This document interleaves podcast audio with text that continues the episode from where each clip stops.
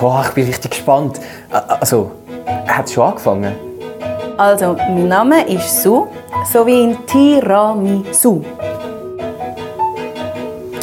Wie lange geht das Zeug da?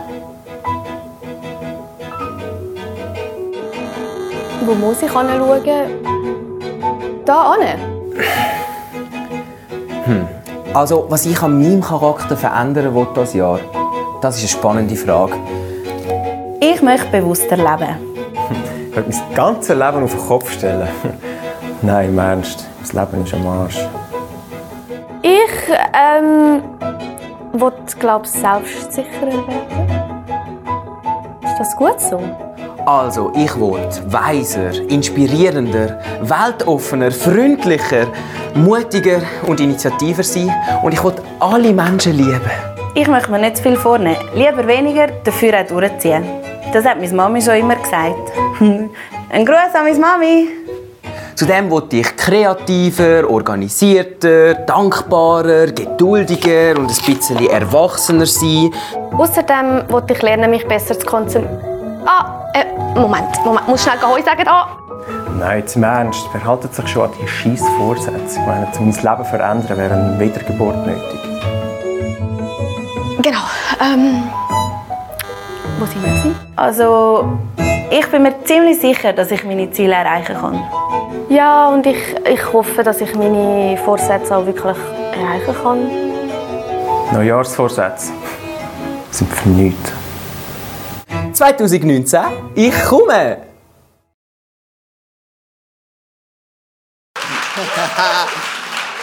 yeah! Happy New Year! Neues! 2019, wir kommen! Was hast du dir vorgenommen im 19? Ähm, äh, gut. Äh, äh, das ist eine gute Frage. Hm. Ich habe schon ein paar Sachen. Ich habe so ein bisschen eine Richtung, die ich will. Wo, hast, wo bist du gerutscht? Wo, wo ich gerutscht bin? Ähm, auf einem oberen Schönenberg. Okay. Ja. Schön. Wer schön. Die Dicke oben dran, so sehr Wer schön. ist so richtig steil beim, äh, am Silvester? Doch ein paar wenig. Nicht so, ja, die getraut sich nicht in der Kille, ist halt logisch. Die ein oder andere fromme, so. Wer ist, äh, wer ist um halb zwei schon im Bett gewesen? Am 11 im Nest okay, gut, ja. Mein, mein, Kollege, mein Kollege ist eben 40 geworden. Ja, ist erschreckend, ich weiß. Ähm, und dann hat er am 31. Geburtstag gehabt und dann hat er eine riesige Party gemacht. Und wir sind ins äh, Wo? Sind ins Härterei. Härterei. Als 20s haben wir noch vor drei Jahren in der Härterei selber noch eine Silve Silvesterparty gewesen. Und es hat sich wirklich für mich angefühlt dort wie im 20s, die Silvesterparty. Also yeah. es sind alle einfach auch mindestens zehn Jahre jünger als ich, das meine ich. Sonst nicht, von den Vibes her nicht. Ihr seid definitiv nüchterner als die Leute dort, glaube ich, wenigstens zu wissen. Hoffen wir es mal. He? Aber es sind alle gut gerutscht, wir sind da und top motiviert. Und wir reden über das auch am heutigen Abend miteinander, über mhm. das, wie man gut in etwas startet. Wunderbar. Und darum starten wir jetzt. Leg los. Du darfst Platz nehmen. Mach ich. Wenn wir über, über das reden, ähm, etwas Neues starten oder etwas starten, dann gehen wir zusammen, tauchen wir ein in die Bibel. Und wo könnte es anders sein als relativ am Anfang? Gehen wir schauen. Und wir wollen ein biblisches Prinzip anschauen, wie Gott einem schickt in etwas Neues hinein. Und zwar, wenn wir dort anschauen, wo zuallererst ein Mensch überhaupt jemals also ein Projekt in Empfang genommen hat ähm, und etwas gestartet hat. Und man sieht es im Grünzeug schon ein bisschen an. Es geht darum, wo Gott den, ähm, den Adam und Eva das erste Mal so in den Garten hineingesetzt hat. Das wollen wir miteinander so ein bisschen anschauen und dort heraus wichtige Prinzipien daraus herausnehmen. Ich hoffe, ihr seid bereit. Und darum, lasst uns gerade eintauchen. Jetzt schnell zum euch erklären, die ersten zwölf Bücher aus der Bibel, das nennt sich der Prolog. Ähm, ah, die, sorry, die ersten zwölf Kapitel äh, aus der Bibel nennt sich der Prolog. Und das sind so, ja, sorry, hat es niemand gemerkt? Wieso reklamieren die nicht? Das sind, so die, die, die, das sind die Geschichten, die sind sehr, ähm, sehr oft sind sie nicht sehr ausführlich, nicht sehr detailreich, zum Teil schon, aber, aber mehr, meistens haben sie sehr viel Inhalt in dem Sinn, dass darin steht, was ist das Herz dahinter von Gott oder was ist die Bedeutung dahinter. Es hat eine sehr große Bedeutung dahinter, zum Teil in einzelnen so Sätzen. Und darum habe ich einen Satz, der euer Leben komplett auf den Kopf stellen wird. Der 1. Mose 2, Vers 15. Gott, der Herr, brachte den Menschen in den Garten Eden und hat ihm gesagt, er solle ihn bebauen und bewahren. Die zwei Wörter. Bebau den Garten und bewahr den Garten. Und jetzt wollen wir so ein bisschen uns vorstellen, dass 2019, das ist unser Garten, wo Gott uns jetzt sagt, jetzt gang in den Garten als äh, mein Kind und gang rein. Und was sagt er? Bebau und bewahr den Garten. Und ich, äh, ich habe mich da, ich, ich, ich habe bei dort ein bisschen genauer reinschauen, was bedeutet das genau. Es klingt ein bisschen logisch, ja, ein Garten, logisch, du hast ein bisschen Zeug säen und, äh, und auch schauen, dass jetzt nicht gerade irgendwie ähm, ein riesiges Chaos herrscht. Aber ich habe die Wörter ein bisschen genauer auseinandergenommen, wo da gesagt wird. Das erste Wort ist das Wort Avat. Sagen wir alle, Avat. Avat, genau. Avat, wie Avanti, nur nicht ganz. Genau. Avat bedeutet, logisch auf der einen Seite das Bebauen, aber gleichzeitig bedeutet das Wort auch, bedienen, also ein Diener sein von etwas, vom Garten, dem zudienen, liebevoll und gleichzeitig bedeutet sogar Worship, das Wort. Also der erste Auftrag, wo Gott dem Mensch gegeben hat, ist, mach etwas, wo mich ehrt, mach etwas, wo Worship ist, mach etwas, wo liebevoll ist und dien dem Garten zu. Das zweite Wort, ähm, wo da genommen wird, das ist das Wort Shamar. Das ist bewahren, schützen, auf der einen Seite schauen, dass kein ähm, schlimme Sachen können daran kommen und gleichzeitig auch schützen im Sinne von, ist alles gut, haben ihr all das Wasser, das die Kunstpflanzen da brauchen? Ja, alles gut. Wenn wir jetzt die Wörter anschauen, das ist jetzt eben noch speziell, jetzt gehen wir da ein bisschen rein in die äh, hebräische Sprache. Die Wörter kommen nachher in den Büchern Mose, vor allem im fünften Buch Mose, sehr oft nachher wieder vor. Aber nicht im Kontext von irgendwie Gärtnerei, also gang wieder mal gärtnern, sondern im Kontext von Priester und Leviten. Wenn es darum geht, den Dienst am Reich Gottes zu machen, den Dienst ähm, ähm, in der Stiftshütte, alles parat machen, Beziehung pflegen zu Gott, Gottes Reich zu bauen, wird genau wieder, die zwei Wörter kommen immer wieder vor. Das sind so die, die kernpriesterlichen Wörter, Bebau und Bewahr. Avat und Shamar. Was reimt sich? Das habe ich erst jetzt gemerkt. Die, schau, ich, bin ja äh, ich bin ja angestellt im ICF. Und, und vorhin haben wir das noch gesagt, wir sind, ich bin ein Vollzeiter, weißt Ich bin die ganze Zeit bin ich für den Herr tätig. Also nicht wie du, weißt, wo du gehst studieren und dann vielleicht am Freitag schnell etwas bewegst, sondern die Vollzeit.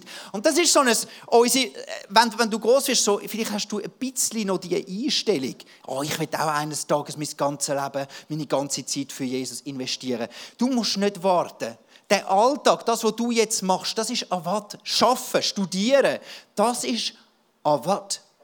Dort, wo du bist, wo, wo Gott dir etwas anvertraut hat, einen Garten, dem schauen, Verantwortung zu übernehmen für das, was du gibst, das ist Schamar. Das sind priesterliche Aufgaben, das sind hochgeistliche Aufgaben. Das wird schon von Anfang an klargestellt. Das ist hochgeistlich. Es gibt nichts Höheres, was du machen kannst. Das ist Worship, das ist Gottes Dienst. Im Kolosser, ja komm, können wir einen Applaus geben? Yes! Im Kolosser 3, Vers 23 bringt es auf den Punkt, worin auch immer eure Arbeit besteht, tut sie mit ganzer Hingabe. Warum? Denn letztlich dient ihr nicht Menschen, sondern dem Herrn. Schau, wir haben so ein bisschen die Einstellung, oder eben darum auch mit dem Jahresziel. Unsere Einstellung ist noch schnell, hey, ich möchte ein bisschen mehr leisten. Ich möchte effizienter sein. Ich möchte ein bisschen mehr rausholen aus meiner Zeit, aus meinem Leben. Ich möchte äh, ein bisschen ehrgeiziger sein, ein bisschen mehr dort. Aber das ist nicht der Grundauftrag. Gewesen. Gott hat nicht am Adam gesagt, so, jetzt gehst du in, in, in, in den Garten hinein und ich will, dass du da die Leistung von dem Garten optimierst, möglichst viel Frucht rausholst, damit wir einen riesen Fruchtsalat machen können. Wir, sind immer, wir haben immer das Gefühl, Effizienz ist das Wichtigste in unserem Leben. Gott denkt nicht so. Gott hat ganz einen anderen Ansporn in dem drinnen. Was ist Gott das Wichtigste? Und das drückt er durch beim Abbat. Lieb dein Herr. Lieb dein Herr. Mach's, mach's, mach's mit Liebe. Das ist viel wichtiger als Effizienz. Mach's mit Liebe. Und da möchte ich dir so fünf, ähm, fünf Wissen vorstellen oder fünf äh, so Gärtchen, die du hast. Das erste ist dein Glaube. Weil Gott sagt, lieb dein Gott. Das erste Wiesli ist dein, äh, das erste Gärtchen ist dein Glaube. Und dann sagt er, lieb deine Nächsten. Das zweite Gärtchen, wo Gott dir anvertraut hat, sind all deine Beziehungen, deine Freunde. Haben Sie das da gesehen? So. Und dann sagt er, lieb deinen Nächsten. Und was ist gleich wichtig? Wie dich selber.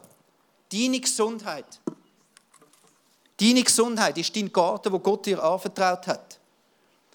Und mach das dort, an dieser Arbeit, an dem Ort oder in dem Studium, dort, wo Gott dich angestellt hat.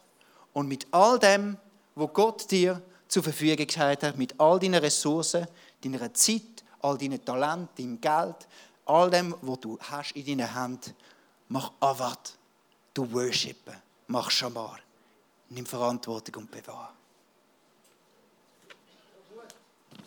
In dem ähm, 1. Mose 2 von 1 bis 16 äh, hat der Joel gesagt, dass ähm, Gott Adam in den Garten hineinsetzt. Er setzt ihn in ein Umfeld. Und die fünf Gärten von deinem Leben, das ist das Umfeld, wo dich Gott dafür geschaffen hat und dich dort hineinsetzt, damit du das bebaust, bewahrst und dich drin investierst. Beispiel Christmas Experience. Du denkst, hey, ich will meinen Chef einladen.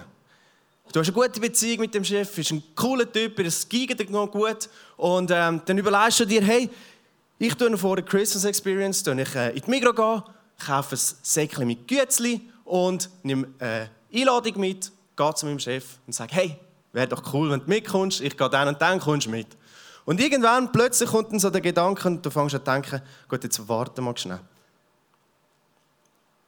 Aber es könnte doch sein, dass der Chef das die falsche Schippe bekommt und das falsch aufnimmt und dann plötzlich anfängt komisch über mich zu denken und weil er weiß, dass ich Christ bin, hat plötzlich Angst, dass ich äh, noch ihn bekehren oder so und eigentlich ist ja die Idee völlig blöd. Es ist ja nicht einmal persönlich. Ich meine, es kauft das Gutzli-Säckchen. Was ist das schon? Ach komm, nein, weißt du was? Ich lasse ich lass sie. Nein, Du gehst nachher an ganz alleine an die Christmas Experience, findest es cool und merkst, die Predigt hätte eigentlich mega gut in die Geschichte hineingesprochen von deinem Chef. Und dann fängst du an zu denken, nein, was bin ich doch nur für einen Lappen? Wieso habe ich, wieso habe ich das jetzt nicht durchgezogen? Wieso habe ich ihn nicht eingeladen? Mann, nein! Du bist enttäuscht und von dir selber und ja, fängst es unter den Teppich kehren. Und das sind genau so die Sachen, ähm, die Gedanken, wo genau die Ideen, die, die Inspirationen, die wir haben, wie wir können bebauen können, ähm, einfach anfangen unter den Teppich kehren. Und ähm, ich habe diesen Merkmal von dem Verhalten habe ich ähm, Wörter gegeben. Und zwar glaube ich, hat es damit zu tun, dass wir Angst haben vor Ablehnung, dass wir Minderwert in unserem Leben haben, Anklage, Angst vor der Anklage und dass wir Angst haben, enttäuscht zu werden oder verletzt zu werden. Und wie gesagt, das sind genau die Gefühle, die bei uns auslösen, dass wir aufhören oder nicht in unser Umfeld investieren, hineingehen und ähm, das bebauen, was Gott uns aufträgt, machen. Und ähm, in Matthäus 10, 1 bis 16 Dort hat es einen Schlüsselvers, oder wo für mich ein Schlüsselvers ist, nämlich der Vers 14. Ähm, noch ganz kurz, Matthäus 10, dort tut Jesus seine Jünger berufen, rauszugehen. Gibt ihnen einen Auftrag. Er tut sie ausrüsten und, ähm, mit der Vollmacht und sagt ihnen, hey, geht raus in die jüdischen Städte und tun dort ähm, bebauen, tun dort, tun dort ähm, das Evangelium bringen, tun Kranke heilen und ähm, Dämonen austreiben. Genau, die drei Aufträge gibt es. Ähm, und der Schlüsselvers ist für mich der Vers 14. Dort steht nämlich, Wenn ihr in einem Dorf nicht willkommen seid und man euch nicht zuhören will, dann geht fort und schüttelt den Staub von euren Füßen. Und das Staub von den, Schuhe, äh, von den Füßen schütteln, das hat eine Bedeutung. Und ich möchte euch geschwind erklären, jüdische, zum Beispiel jüdische Kaufmänner, die ähm, zu dieser Zeit in anderen Ländern sind, in heidnischen Ländern. Das sind Länder, die ähm, nicht jüdisch sind und dort vielleicht ihre Geschäftstüchtigkeiten angegangen sind. Und sobald sie das Land nachher verlassen haben, haben sie das Zeichen gemacht, haben sie den Staub von dieser Stadt abgeschüttelt. Somit haben sie gezeigt, dass sie die ganzen heidnischen Kult und die heidnischen Brüche abschütteln, sich davon abtrennen und sich davon distanzieren. Und ähm,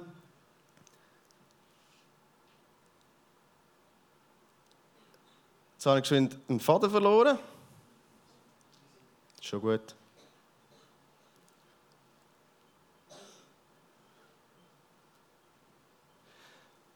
Genau.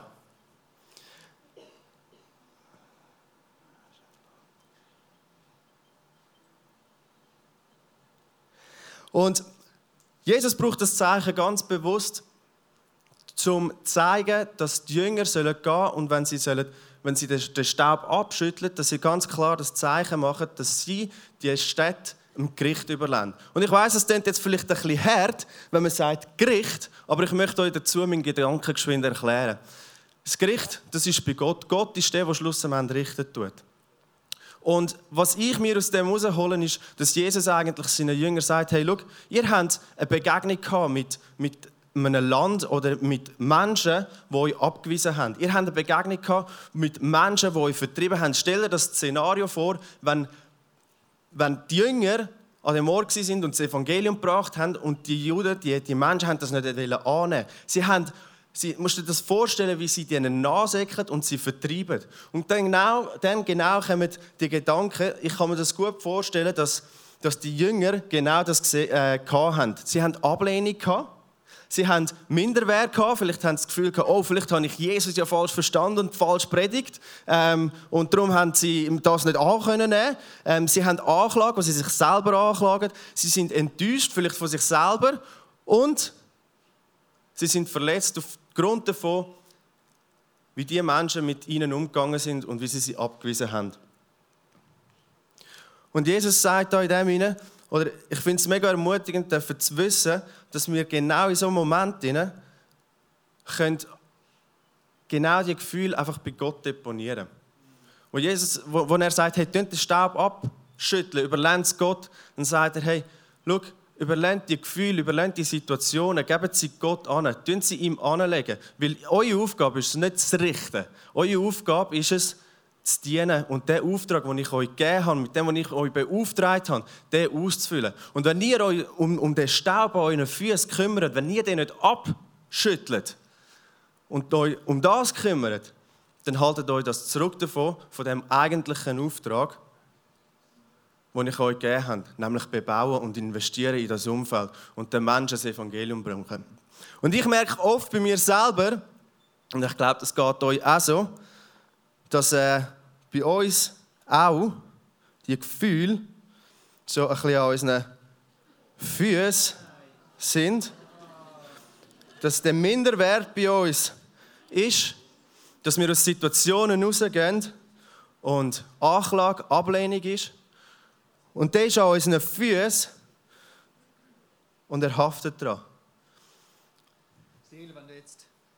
Wenn du jetzt so da in der Samsung weiter rumlaufst, dann gibt es eine riesige Sauerei im ganzen Gebäude und dann tun wir zwei heute noch mal eine Stunde putzen. Dann uh. habe ich dir da, warte, warte, warte, warte, warte, habe ich dir da so ein Bürsten. Jetzt kannst du da, jetzt habe ich dir da den Stuhl an, jetzt kannst du da schön deine Schuhe abbürsten.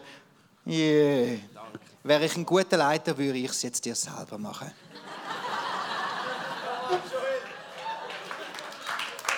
Schaff's.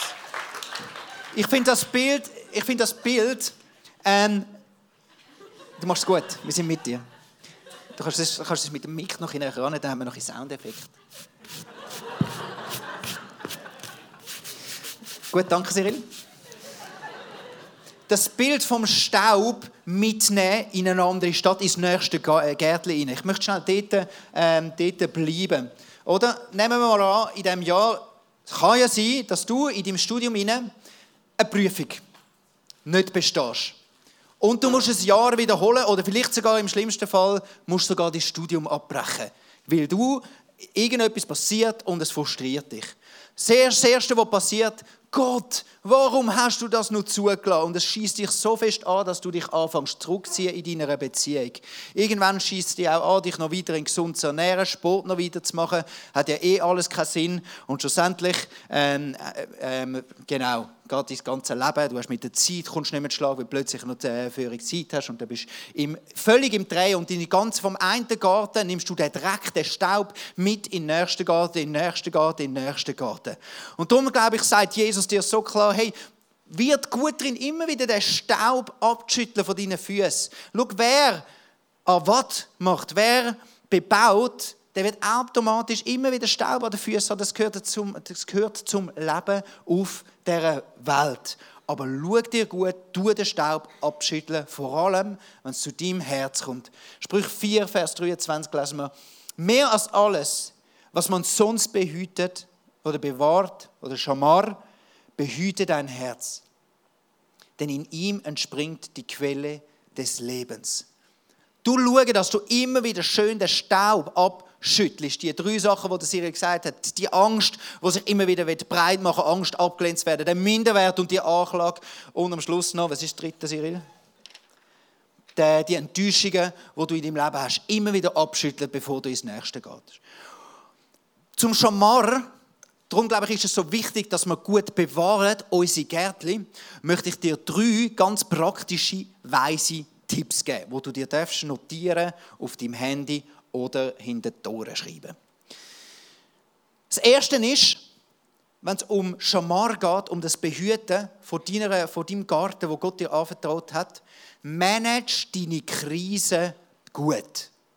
Manage deine Krise. Was meine ich damit? Ich habe vor ein bisschen mehr als einem Jahr, ich habe schon ein paar Mal über das geredet, habe ich eine Zeit gehabt, wo ich gemerkt habe, ich habe nicht mehr ähm, die normale Energie, die ich habe, äh, psychisch, es ist mir nicht gut gegangen und ich habe eine Krise gehabt. Eine richtige Krise. Also meine Gesundheit war angeschlagen. Und das Lustige, was passiert ist, in dieser Zeit, wo ich angeschlagen war und nicht mehr richtig leistungsstark war, ähm, habe ich immer wieder daran gezweifelt, ist echt mein Job, bin ich noch am richtigen Ort? Und es hat sich gedreht. Und jedes Mal, wenn ich da in die 20s gekommen bin, ähm, hat sich angefühlt, hey Joel, du musst dich hinterfragen, ist das noch der richtige Ort? Hinterfrag dich, hinterfrag dich. Und irgendwann kommt der Heilige Geist und sagt, Joel, jetzt lange jetzt stopp. Manage deine Krise. Deine Krise ist in der Gesundheit. Darum ist es jetzt dran, ich bin dich am gesund machen, ich bin dich jetzt am heilen. Da ist deine Krise und sie ist nicht da. Und man könnte dann in einem Jahr später, wenn du gesund bist, können wir dann überlegen, wo geht es da weiter und ich rede wieder drin. Weil ich berufe dich nicht in, deiner, in, deinem, in deinem Sturm, in deiner Krise, sondern Entscheidungen trifft man dort, wo man gesund ist, wo man wieder in der Nähe, in der Gegenwart von Gott ist. Dort will ich mit dir Entscheidungen treffen. Und das hat mich so geschliffen, wie ich, ich habe immer gemeint, ja, ich muss immer ständig alles in meinem Leben hinterfragen. Aber wenn wir das machen, dann nehmen wir eine Krise, immer den Staub vom einen ins andere rein. Wir sind dauernd uns am hinterfragen, ja, bin ich echt die richtige Person? Ah, bin ich echt am richtigen Ort? Mache ich echt das richtige Studium oder eher nicht? Ja, lange es echt? Dann macht man sich Sorgen über das. Ja, hat man mich echt noch genug gern? Klappt es echt mit der Beziehung? Finde ich echt eine Frau? Ähm, und all diese Sachen. Und vom einen rein. Und darum manage deine Krise. Wenn du am einen Ort Krise hast, hast du dort Krise und dann schaff mit Gott an dem. Und du nicht den Dreck oder den Staub in alles hinein weiterziehen. Im Prediger 3 steht, alles hat seine Zeit. Alles auf dieser Welt hat seine Zeit, im, äh, hat seine ihm gesetzte Frist. Geboren werden hat seine Zeit und wie auch das Sterben. Pflanzen hat seine Zeit wie aus Ausreißen. Das Töten hat seine Zeit wie aus Heilen. Das Niederreißen hat seine Zeit wie aus Aufbauen. Das Brüllen hat seine Zeit, aber aus Lachen. Das Klagen hat seine Zeit, aber auch das Tanzen. Stein zerstreuen hat seine Zeit, aber auch Stein sammeln. Das Umarmen hat seine Zeit, aber auch das Loslassen. Manage deine Krise. Es gibt Zeiten, wenn du Krise hast, dann hast du an dem Bereich, wo du Krise hast, hast eine Krise, auch in dem Jahr inne, aber wegen dem ist noch nicht alles schlecht in deinem Leben. Und dann heb deine Krise dort, wo du sie hast und nicht überall in deinem ganzen Leben. Das nächste, setz klare Grenzen. Und das ist mega schwierig. Das muss man mega lernen. Klare Grenzen setzen. Im Glauben muss ich es lernen. Ich muss genau meine Zeit haben, wo ich genau weiß, dort kümmere ich mich um Gott, um die Bibel, um das Gebet. That's it. Kein Hotel, kein Gespräch, sonst für mich allein meine Zeit mit Gott. Ich setze klare Grenzen. In meinen Beziehungen habe ich jede gesunde Beziehung, sogar die beste Beziehung, die ich habe zu meiner Frau seit über zehn Jahren geheiratet. Wir müssen immer Grenzen setzen. Immer Grenzen setzen. Das mag ich, das mag ich nicht, das tut mir gut, das tut mir gut. Wir reden darüber. Unsere Beziehung wird gesund durch das, nicht ungesund. Setz klare Grenzen. In deiner Gesundheit heb es Maß. Setz klare Grenzen. In deiner Arbeit. Streng arbeiten ist Worship. Das haben wir gelernt. Aber wenn du sieben Tage pro Woche schaffst, glaub mir, es tut dir nicht gut. Bring keine Frucht. Setz Grenzen. Sechs, Stunden äh, sechs Tage gut, sieben Tage nicht gut. Ressourcen mit deinem Geld. Setz klare Grenzen. Spar. Heb äh, Ordnung. Tun planen. Mit deiner Zeit. Heb klare Grenzen. Gang nicht drüber. Mit deinem Schlaf. Gang nicht drüber. Heb klare Grenzen. Und das ist schwierig. Möchten wir nicht gern. Aber glaub mir, es wird ein Schlüssel sein für das Jahr, dass es erfolgreich wird. Und der dritte Punkt. Du ganz bewusst, ganz bewusst immer wieder den Fokus neu setzen. Ich möchte euch Geschichte erzählen vom Habakkuk. Ich erzähle euch keinen Habakkuk, sondern eine Geschichte vom Habakkuk. Kennt ihr den Spruch? Kennt ihr nicht? He?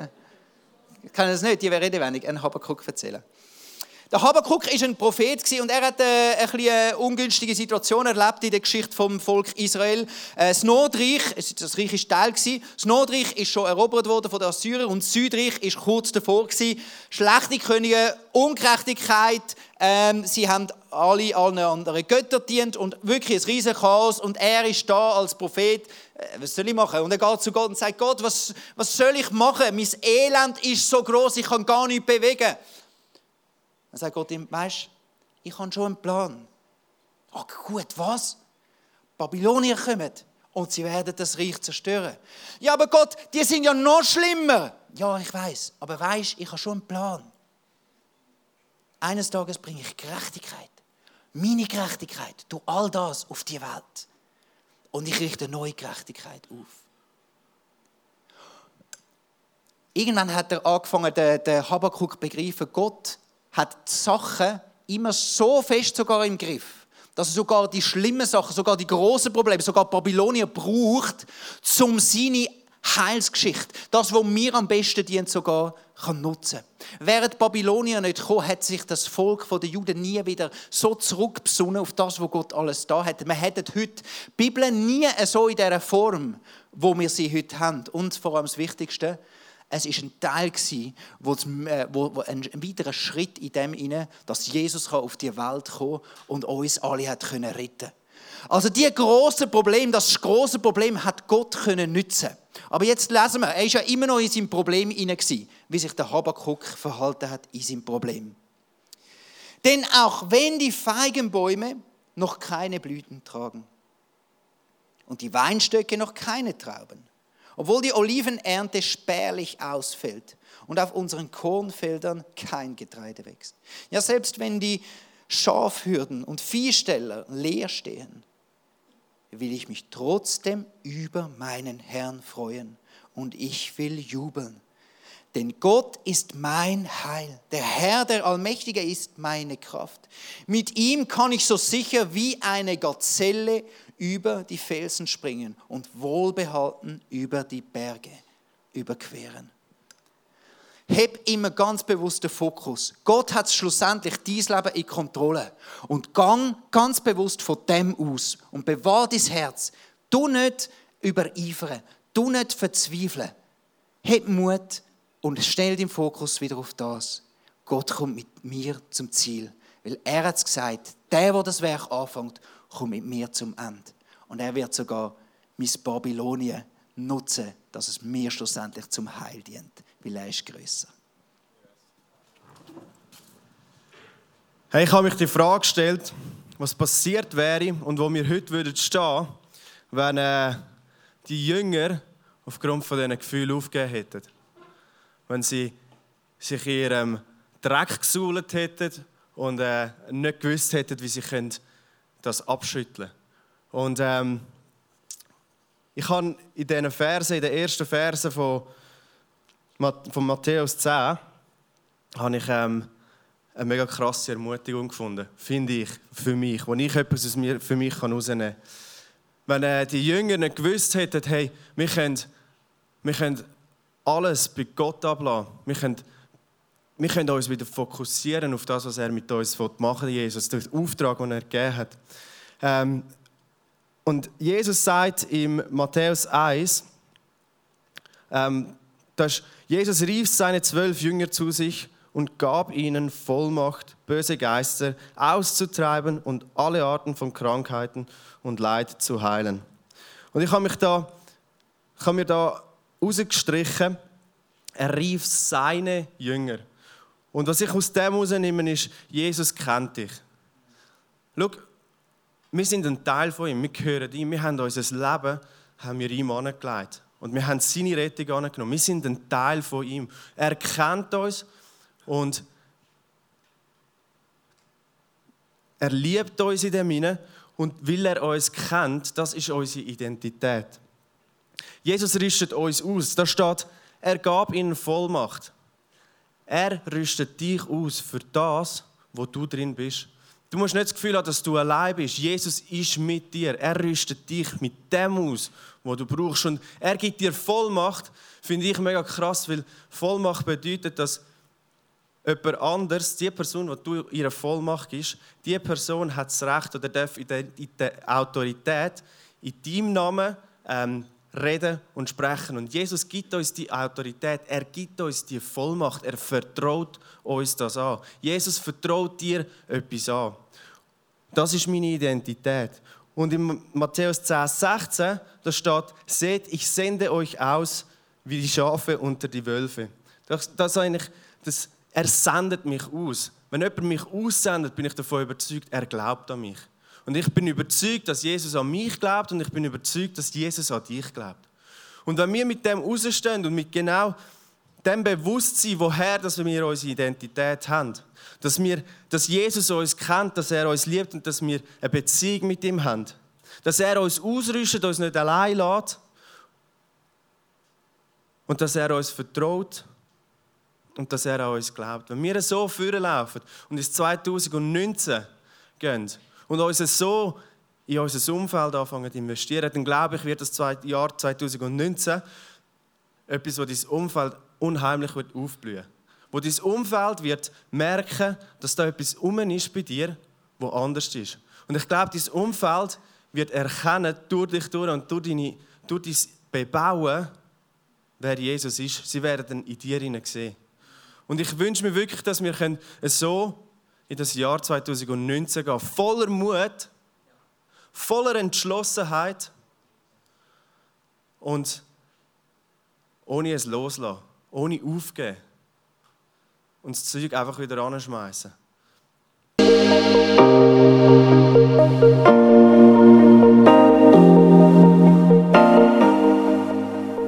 Wenn Gott durch so Messages zu dir redet, ist das mega kostbar.